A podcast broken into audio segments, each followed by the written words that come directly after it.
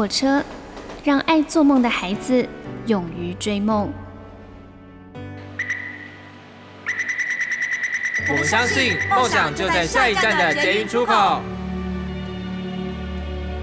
每一班列车都装载了许多人的故事，关于成长的，关于爱恋的，关于亲情的。欢迎搭乘张曼娟的幸福号列车，列车长张曼娟和您一同分享幸福的时刻。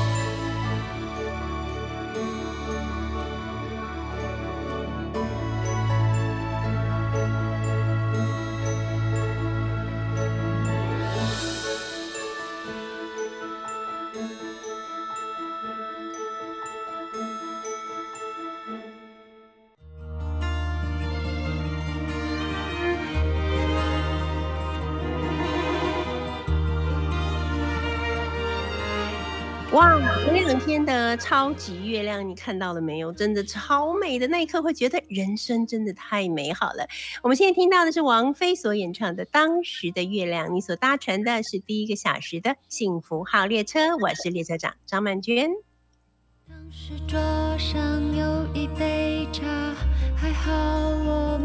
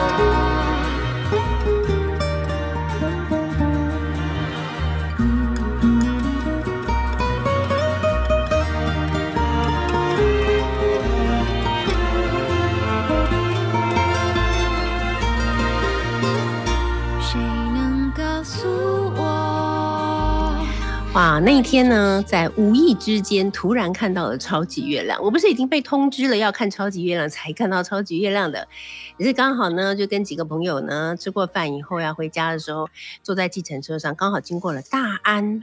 森林公园，因为那里没有什么高大建筑物嘛，所以月亮是一整个的出现在我的面前。那个瞬间，真的忍不住会发出一声惊叹，说：“哇，赶快看月亮！”那真的很兴奋呢。然后我就呃跟几个比较 close 的朋友联系，就是赶快跟他们说，叫他们看月亮，因为听说那个时间八点左右正好是欣赏月亮最好的时候，我就赶快让他们看月亮。结果呢，有的人是哎正要去接小孩，有的人是啊我还。在加班呢，有的人是啊，我们家这里周围都有很高的建筑物，所以看不到月亮。而那个瞬间，我就突然觉得说，我可以在这个时候，此时此地看到月亮，真是一件非常幸福的事情。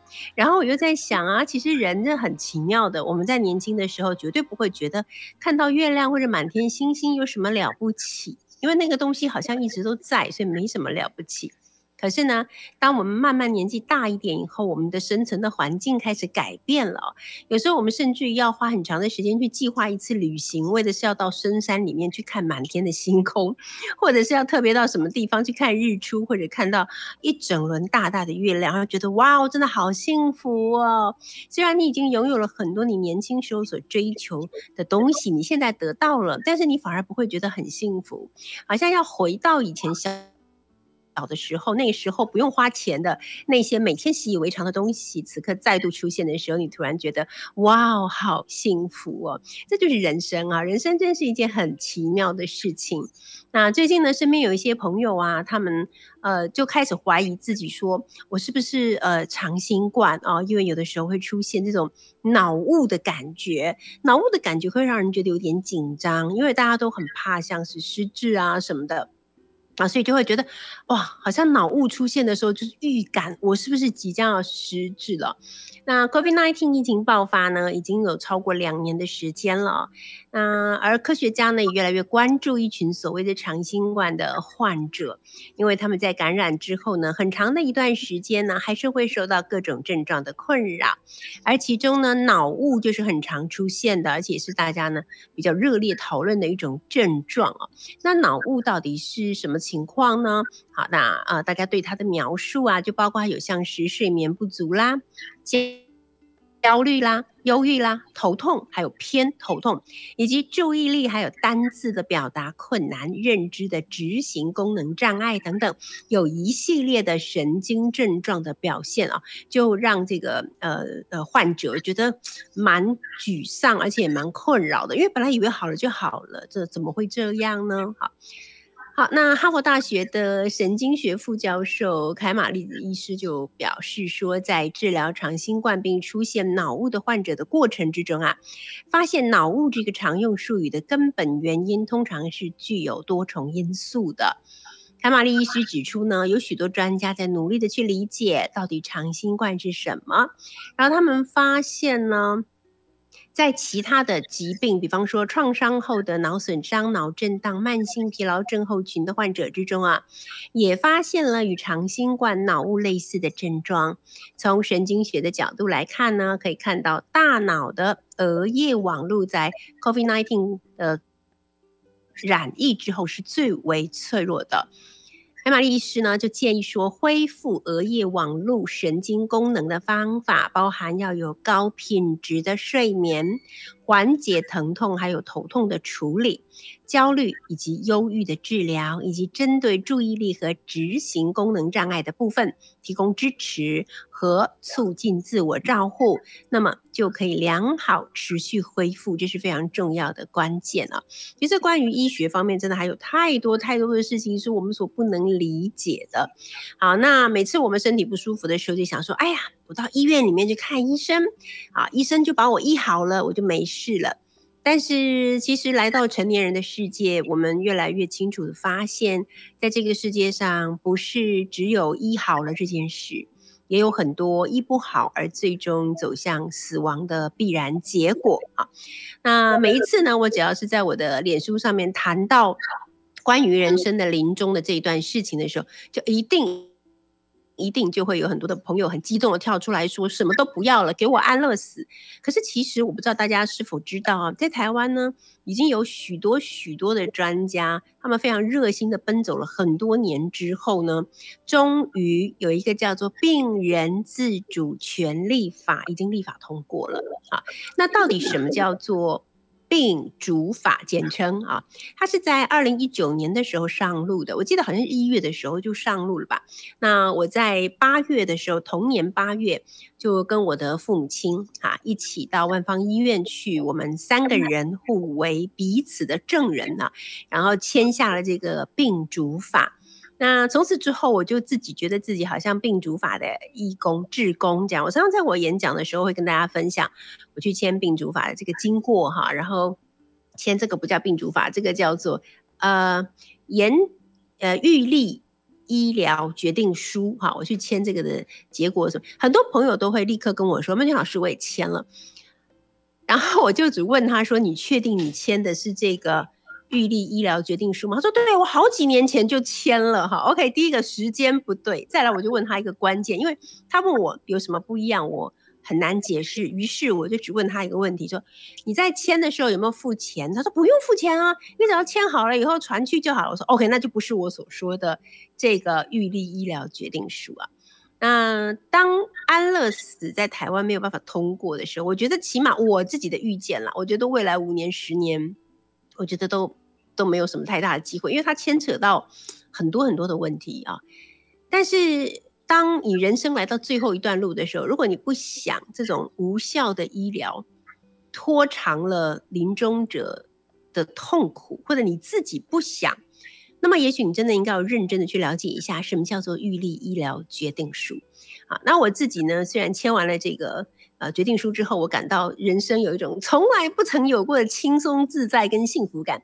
可是基于我本人的了解还是非常有限，好，所以今天特别请到了一位好朋友，他是慈济医院放射肿瘤科的常佑康医师。待会儿我们请他来跟我们聊一聊。到底啊，因为他在这个呃慈济医院呢，也开设了一个预立医疗照护的咨商门诊。好，到底什么是预立医疗决定书？它如何可以让我们比较安心的、自在的，而且免受痛苦，也免浪费很多医疗资源的，走完人生的最后一条路？我们先来听听这首歌，是李圣杰所演唱的《古老的大钟》。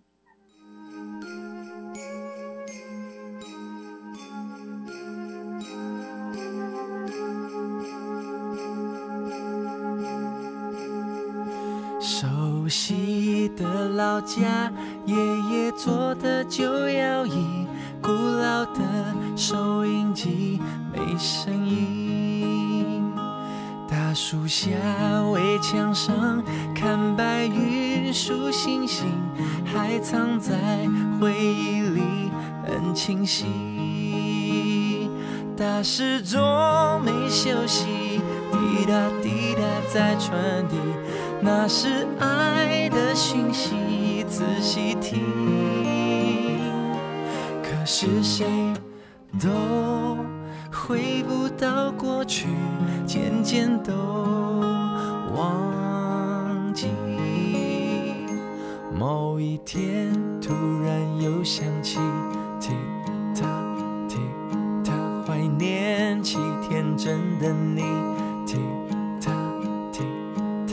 时钟，它带着我经历昨天的旅行。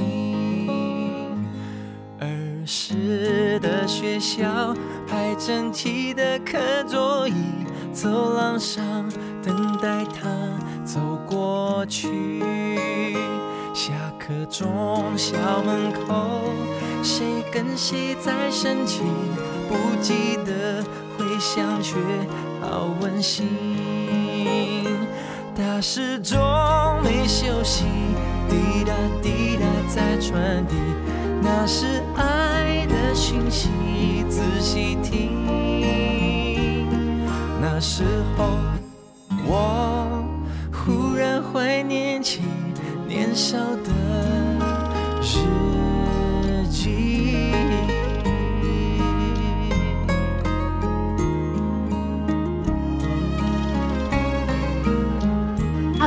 听到这个古老的大钟这首歌啊，我就在想说，其实人生漫长的人生啊，我们的生命里面也有一个大钟啊。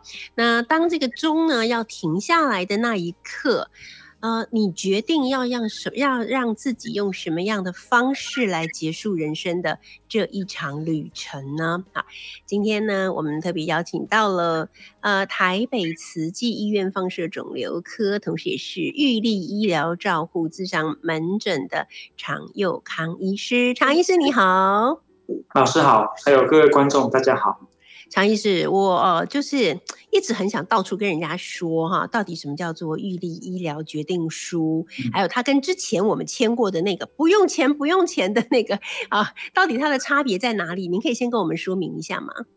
好，呃，我们之前签的那个不急救的呃一个意愿书，其实应该叫意愿书哈，就是在生命末期的时候，我不要做呃心肺复苏术，对，我不要做无效的维生医疗的这个啊。这个有个很长的名字了哈，对，它叫做啊预立安宁缓和医疗及维生医疗抉择意愿书哈。嗯哼，那这个就是呃我本人签，加上我的家人朋友两个人当见证人，对，那我就可以呃啊大部分是送到医院哈，医院这边就会集中起来继续哈，最后就可以注记健保卡说，哎，当我在生命末期的时候，成为所谓的末期病人的时候，那我不要做这一些心肺复苏术或者是维生医疗。哎，但是呃，它其实保障的就只有在生命最末期的那一小段时间，嗯，它就保障不了，比如说我们不想当植物人，嗯，我也不想成为一个啊、呃、严重的失智症，插着鼻胃管，可是不知道什么时候可以拔掉，被绑在床上绑十年的那种人啊，是不是？我也不想成为一个昏迷不醒、依赖呼吸器。可是我身身我我还在呼吸，我的心跳还在跳，可是我看起来没有机会醒了，对，啊，不可逆的，一直躺着躺，我也不想要啊，所以这些情况都不是我们过去的不急救同意书啊，因为意愿书啊，不实行心肺复苏术的这个意愿书可以保障的范围。嗯嗯，没错，可能就是因为这样啊，所以呢，才有了这个呃病主法的推行啊。那您呢，就是长期也担任了安宁病房，在安宁病房里面担任了一些呃，就是最后照护病人的这些工作嘛。那常医师刚才我们说，就是是不是因为您个人的这样子的一个行医的呃经历哈，让你变成对于病主法你有一个很特殊的一种使命感，或者是你觉得说这件事情是此刻台湾非常需要的？呃，对，其实嗯啊、呃，我刚刚稍微更正一下，就是说呃，其实我在安宁病房，因为我我在那边学习的时间是在我呃第第一年、第二年住院医师的时候，嗯、呃，在安宁病房受训过两年，好、呃，那之后。啊，我就啊换了一家医院嘛，哈，那我就呃跟安宁病房就没有很直接的接触，但是我是放射肿瘤科，哦，我我本来就是照顾癌症病人，哦，那我们癌当然有些病人是可以治得好，经过适当的治疗之后，他可以回去工作，可以回去正常的生活，嗯，但是也有相当多的病人，他们其实是很努力的状态，哦，还是会啊逐渐的走到生命末期，哦，那走进了生命末期之后。啊、呃，我们放射帮的忙，好或治疗可以帮的忙就越来越少。嗯、对，这些病人他是不是能够真正的走向所谓的善终？其实真的是凤毛麟角了哈，就是啊、呃，要很多很多的条件配合在一起，哦，可能才会偶尔看到一个我们觉得嗯还不错的善终这样子哦。对，那所以因为这些病人啊、呃，应该是说。啊、呃，我我的因缘比较特别啦，我有点像谁的斜杠的人哦，就是啊、嗯。呃，我从啊、呃、做放射肿瘤科，那后来因缘际会就啊、呃、担任了医院的医学伦理委员会，是，那医学伦理委员会就要开始处理这些生命末期的争议，或者所谓的伦理的困境啊，对。啊，比如说，哎，这个人到底可不可以拔管？嗯、哦，那他是不是算所谓的末期病人才可以拔管？对，好、哦，那又或或者是哎，万一这个家属分裂成两派的，嗯，一派要拔，一派不要拔，哦，那个好为难哦，超级困难，真的。然后也有可能有时候病人跟，应该说病人啊或者家属想的跟医师又不一样，嗯嗯，哎、哦，病人想拔管，医师说你不是末期，你怎么可以拔管？嗯，哦，种种种的这些一些困难的情况。呃，这个其实就是在我们医学伦理会在处理的一些业务哈。嗯，那刚好这个时候病主法又通过了，那时候我就很焦虑，因为我觉得这个病主法会深深的影响每一个每一个医疗人员跟每一个病人哈。是，那每一个人都会变病人啊。对，所以就算为了我自己，我也一定要去了解这部法律。嗯，了解了这部法律之后就。啊、呃，就去上了课，然后上了课之后，其实我还记得我们上课那一天，啊、呃，我的我们医院的社工师跟护理师，我们不约而同都报名了同一场课，嗯，因为我们都感觉到这个这个魄力，你懂哈，就是一定要去了解它，不然怎么办呢？以后我们就是一定要用到这个东西，一定要跟这个要了解这部东西，我们才知道怎么样帮助我们的病人去得到他们想要的那个善终。是，那所以在上完那个课之后，我们就开始想说，既然人也到齐了哈，因为我们咨商的时候规定要有三个专业人士嘛哈，嗯，一位医师，一位护理师啊，一位社工师或心理师，好，那哎专业都到齐了，我们现成的感觉，对，就组成一个小组，然后开始在医院里面想要去推这个东西，对，啊，而且说真的，因为啊，我们医院也是法律规定一定要开设这个咨商门诊的医院。哦，哦。哎，我们不开也得开啦，哈。对。那与其等到到时候被卫生局命令说，哎，你赶快给我开，不如我们自己，哦，摸摸鼻子，赶快来认真做这样子。哎，就这样子的走入了病主法的这个呃范围，然后呃从啊他试办的时候到现在，大概就是开了将近四年的智商门诊这样子。哎。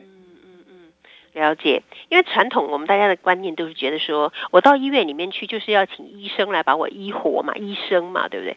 医生怎么会去医死呢？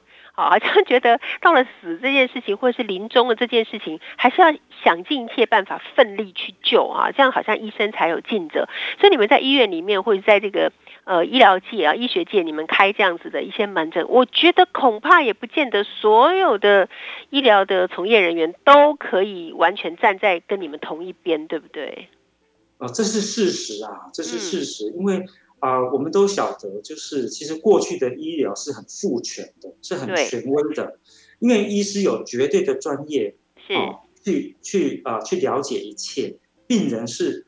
相对的是弱势的，嗯，那我们也很希望医生过去的一病人，也希望医师告诉他们该怎么做。对，哎，那所以呢，这些呃，说这些的父权的这个思想一直遗留下来。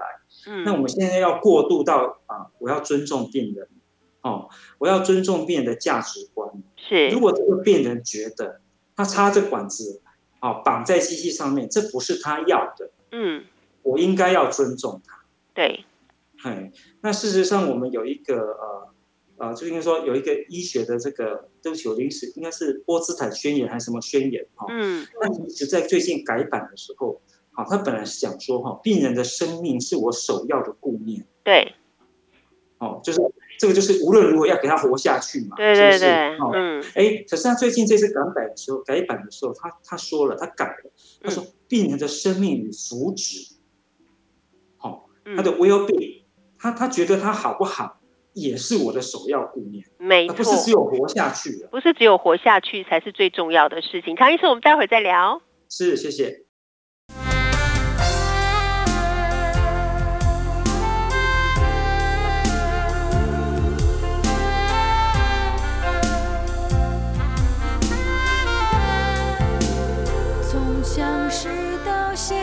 在，从冷淡到关怀。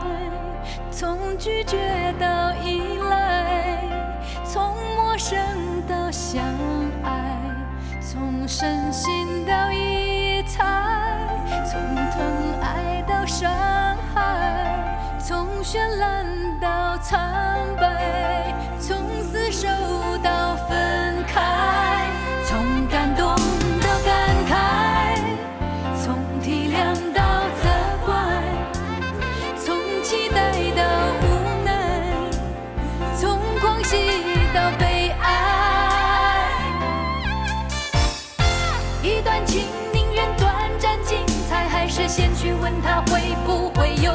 来，一份爱如果消失得太快，你可不可以当它是命运的安排？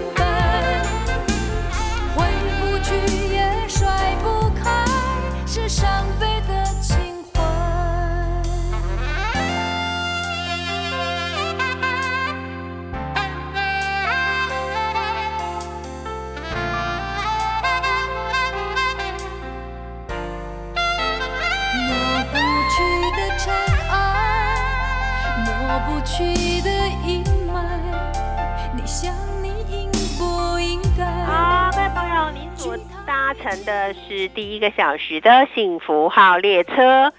我的，我我们刚才听到的这首歌是陈淑桦所演唱的《爱的进行式》。其实我觉得人的一生呢，就是一场爱的进行式。只是这个进行式呢，总有一天它会画下一个句点。啊，那我觉得当我们好像差不多到了中年以后吧，啊，我们自己的啊，我们的至亲，比方说父母亲的。人生最后要到哪一站，要怎么下车，就变成我们非常关心的事情了。所以今天要来跟大家聊一聊，很多人都不知道，其实台湾呢，经过了很长一段时间，许多。人的努力跟奔走啊，终于催生了病人自主权利法，简称为病主法。它在二零一九年已经上路了，我和我的父母亲都签了。在签的那一刻，我感觉到人生前所未有的充满了希望跟安全感。今天呢，我们特别邀请到的是台北慈济医院放射肿瘤科玉立医疗照护资商门诊的常佑康常医师，来跟我们聊一聊。常医师也是很早期。啊，就已经投入了这个病主法啊，上了呃二十一个小时的课啊，然后非常充分的准备，并且呢，在呃慈济医院里面开设了一个玉立医疗照护咨商门诊。Hello，常医师。好。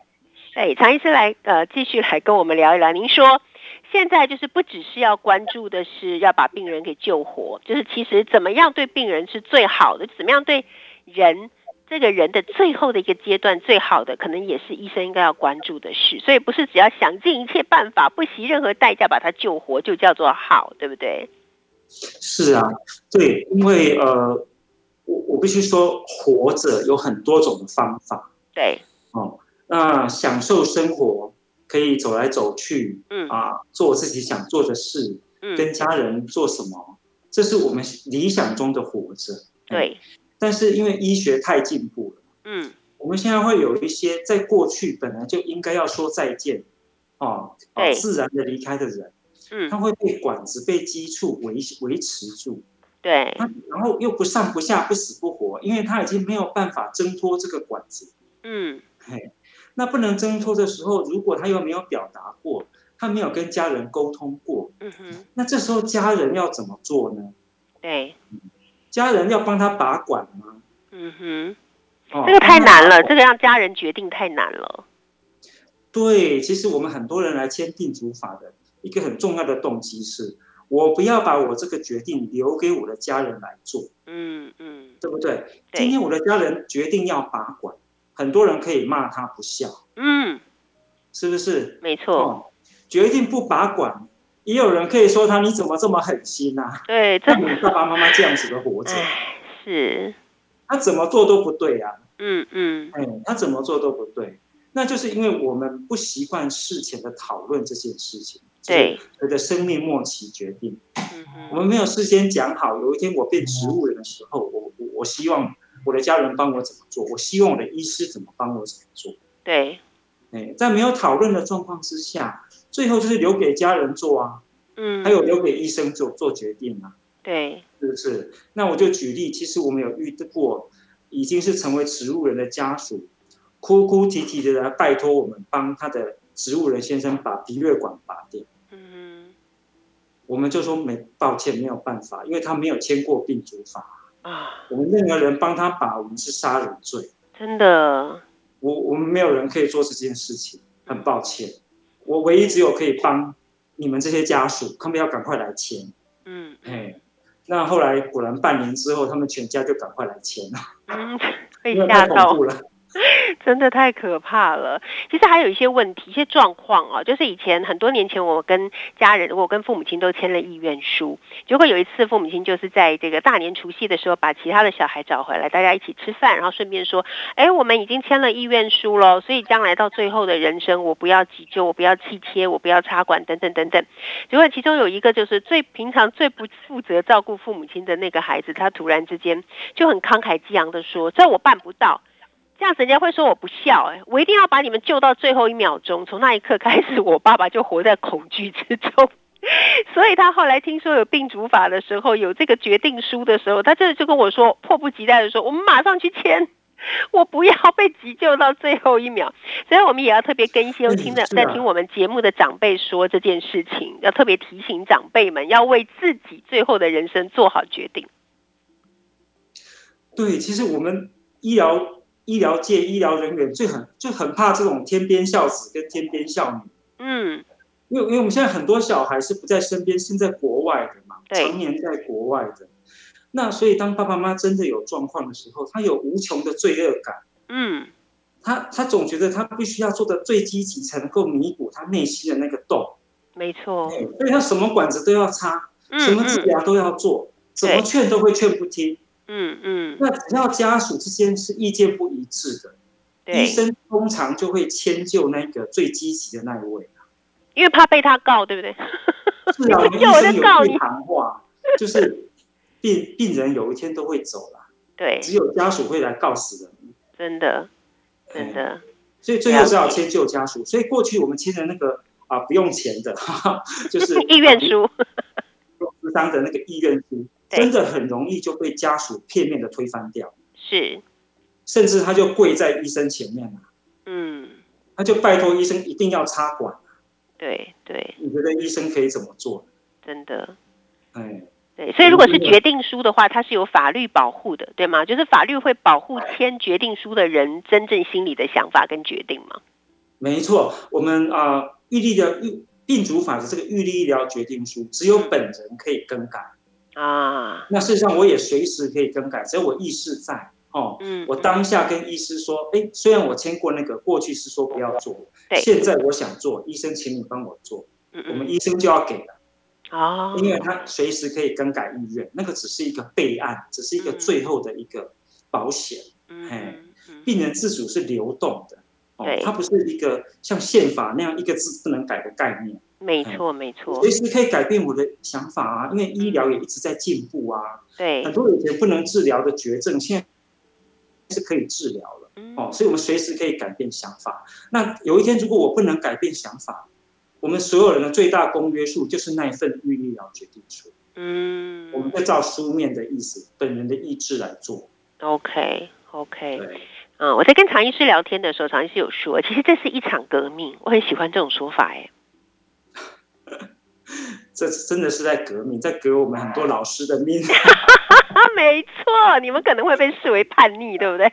对啊，你你想想看，就是说，呃，很多老师，我们老师辈的医疗人员，比我资深的医疗人员，他们还是习惯父权啊，他们也喜欢父权，他们很享受父权。对，但是我们现在告诉我们年轻医师的说，我们走向病人自主，我们走向所谓的医病共享决策啊。哦，今天这一个决策最好还是让病人自己来做，是因为他要承担所有啊，做完决定、做完决策或做完这个治疗的后果，嗯，是病人跟家属要承担，而不是医师啊，是不是？哦，哎，假设比如说开完这个刀会有一个严重的失能，那可是家属要承担，病人要承担，而不是医生要承担。对，哦，所以我们医生的责任。是应该是把所有的选项的优缺点，哦啊预后哦好坏哦啊跟病人跟家属解释清楚，让帮助他们做出他们觉得对他们自己最好的决策。是，因为也有可能，好，就像我们讲这个生命末期的时候，他的最病人的选择是我什么都不要啊，嗯，我只要舒服，我只要品质。对。哦，我不要那些过于积极的东西，那些啊坏处很多的东西，嘿，他有可能都不要呢，而不是一我们习惯想的就是，好像我做越多越好哦。这个我也要趁机讲一下，就是不管是医师或是病人跟家属，都有一个迷思，好像我做越多是越好，嗯，但是我们千万不要忘记，所有的治疗都会有副作用，没错，所有的开刀都会有风险，都会有并发症。嘿，那今天如果是我医生做决定，哦，我我我我做，我我们可以想象以前哈、哦，那个外科医师哈、哦、叫病人要开刀，嗯，那很简单，他讲两句话就好，你要开不？这波亏也细哦，啊，我们讲台国语就是你要不要开呀、啊？不开会死掉哦，真的，以前就是这样，简洁有力，开吧。不然我怎么办呢？我没得选啊，对不对？对啊。可是我如果开完变植物人，嗯，如果我开完是瘫痪呢？嗯嗯，这是我要的吗？对，这是医生可以承担的吗？嗯嗯嗯，说真的是没有办法。没错，好的，我们现在先来听一首歌，这是戴佩妮所演唱的《我向往》。休息一下，待会儿呢再继续跟常医师聊。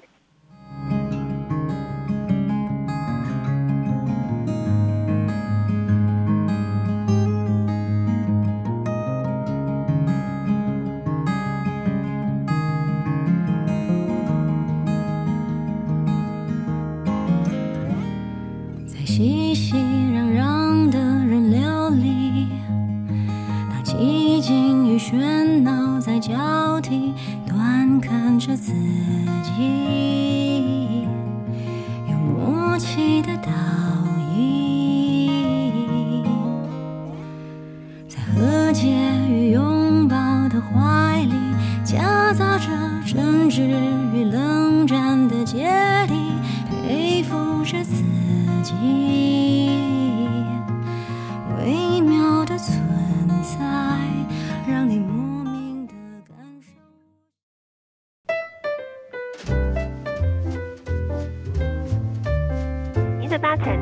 第二第一个小时的新符号列车，我是列车长张曼娟。我们今天邀请到的是台北慈济医院放射肿瘤科，也是玉立医疗照护咨商门诊的常佑康常医师。我都感觉我以后应该跟常医师会有很多。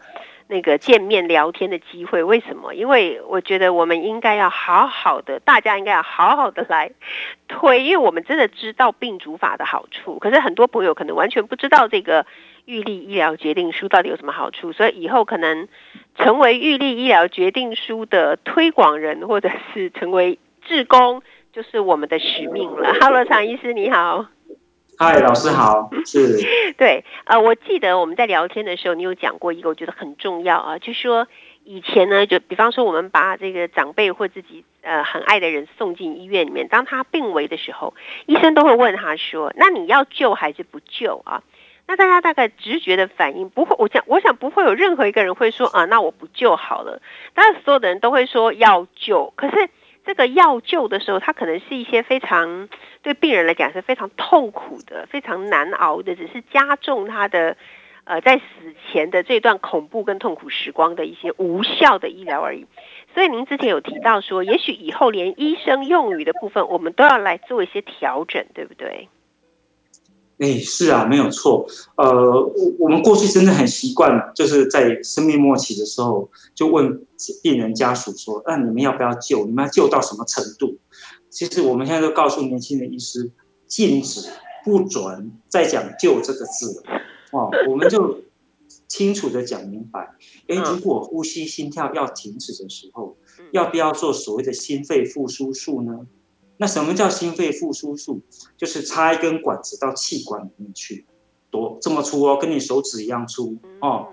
那还有所谓的压胸，我们要做心脏按摩。那心脏按摩的后果，可能肋骨就会断掉。很多老人的骨头都很脆，我们一压就会断掉。对哦，哎，还有最后一个就是所谓的心脏电击。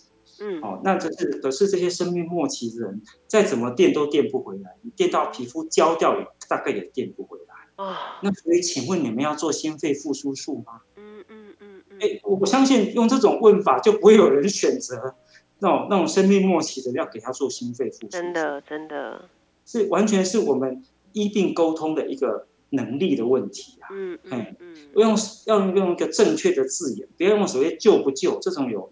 道德压迫性的字眼，哦，我们就讲的很很中性、很很清楚的告诉告诉对方说，什么叫做心肺复苏术，做下去会发生什么事啊？对，那也许延长了几个小时或一两天的生命，但是这种品质是你妈妈要的吗？嗯嗯嗯。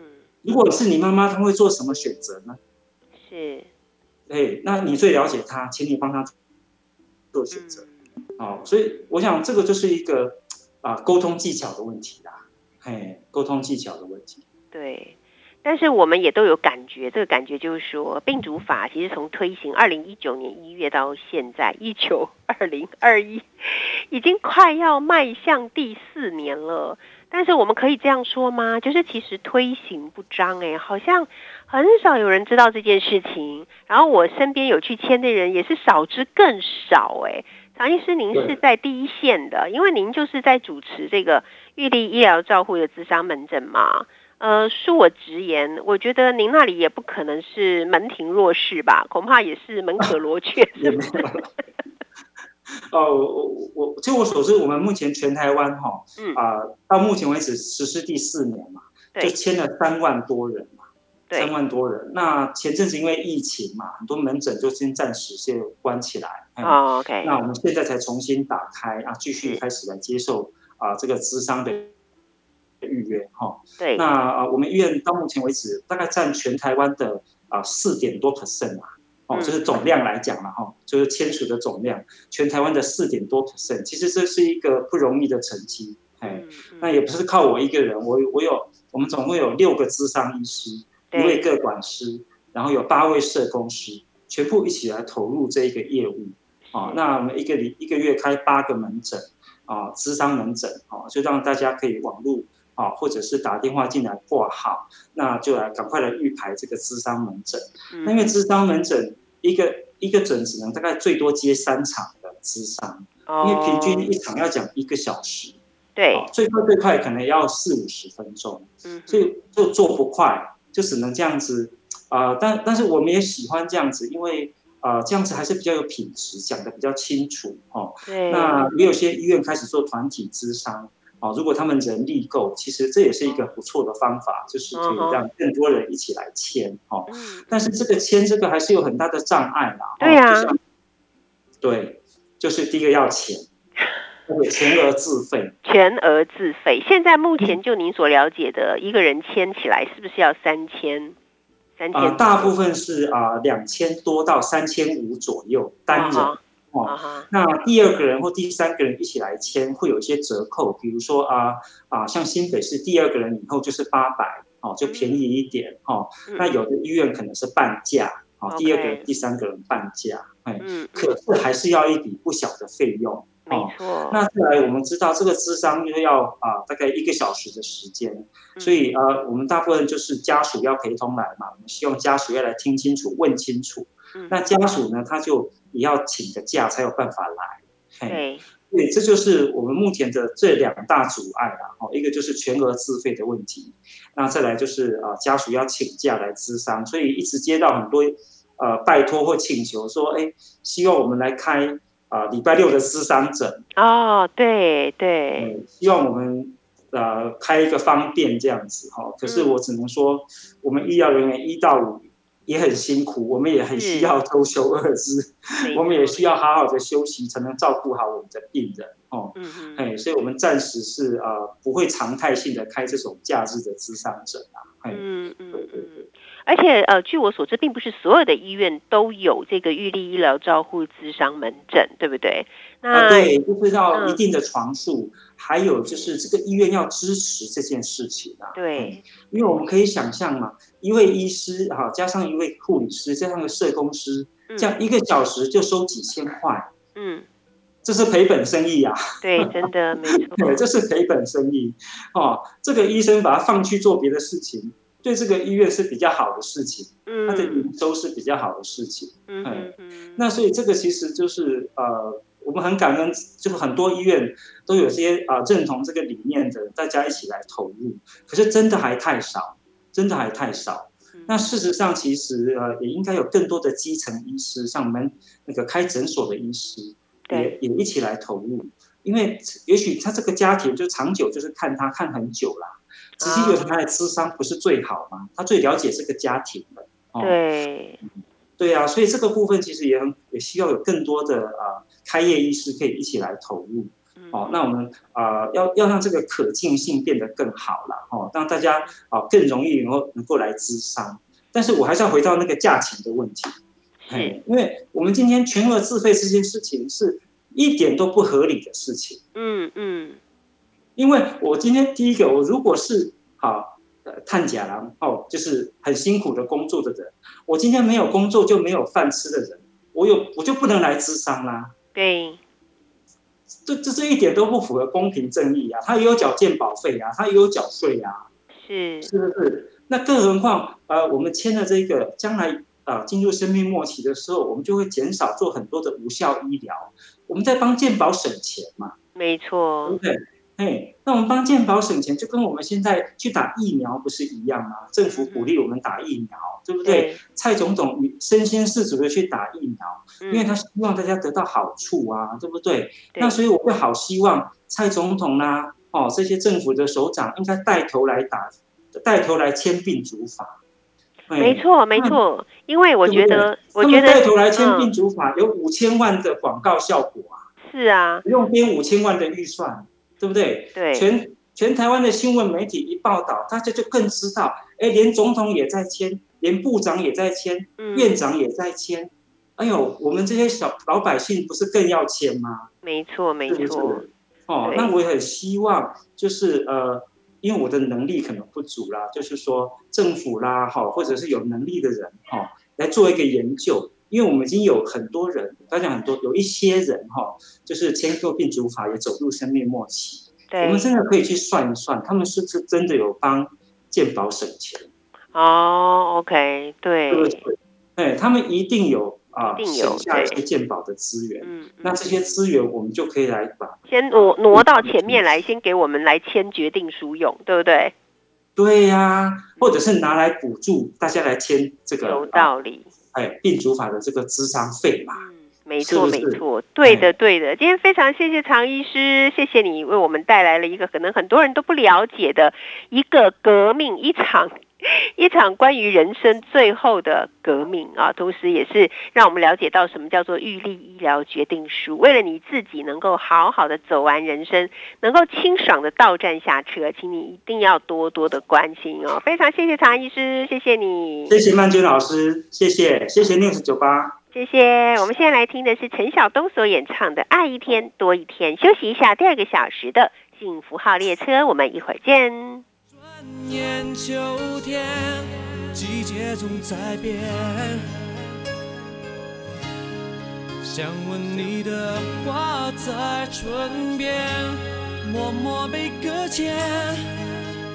爱到忘了昨天，到忘了明天，无期限。注定了生活就是为你而圈圈就让我这样吧让我再多一